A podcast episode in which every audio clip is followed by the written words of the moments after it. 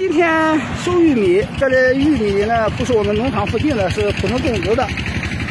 我们来拍个视频，呃，给大家展现一下我们现在的秸秆还田。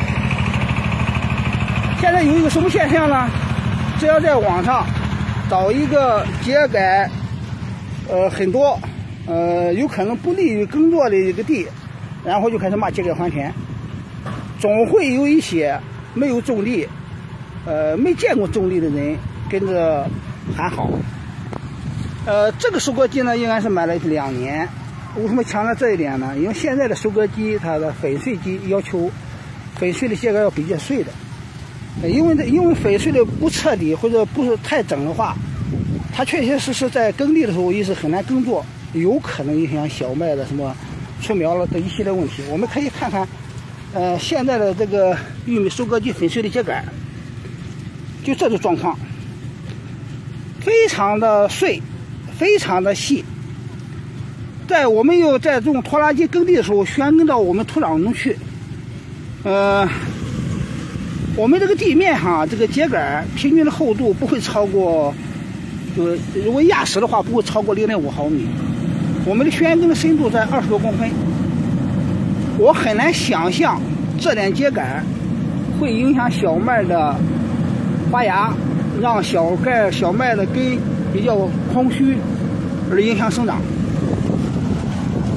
我们这里，呃，这个秸秆还田，不是现在已经不需要政府提倡，哦，很自然的实行了很多年。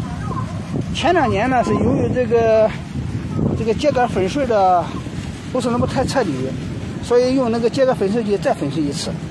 呃，从来没听说因为秸秆还田造成小麦一看小麦出苗发芽的一系列问题。同时，我我也想让那些睁着两个眼睛说秸秆还田会增加病虫害的一个人，你瞪大眼睛来看一看，秸秆直接粉碎到是这个程度，打的粉碎的情况下，什么虫卵能可以在里面存活？另外一点，在山东枣庄地区，我们现在的玉米秸秆里边的虫卵，你认为它会撒到？它会在小麦地里边越冬，熬过二月份、三月份、四月份、五月份、六月份，到了七月份，玉米出来之后，它在危害玉米吗？它一定会危害其他的植物，但它不危危害小麦。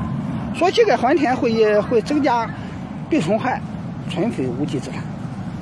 我觉得，呃，我们不能为了骂秸秆还田而骂好秸秆还田，我们不能为了点赞而点赞。人需要有独立的思考，人要需要有独立的思维。我们再一次的为秸秆还田发声。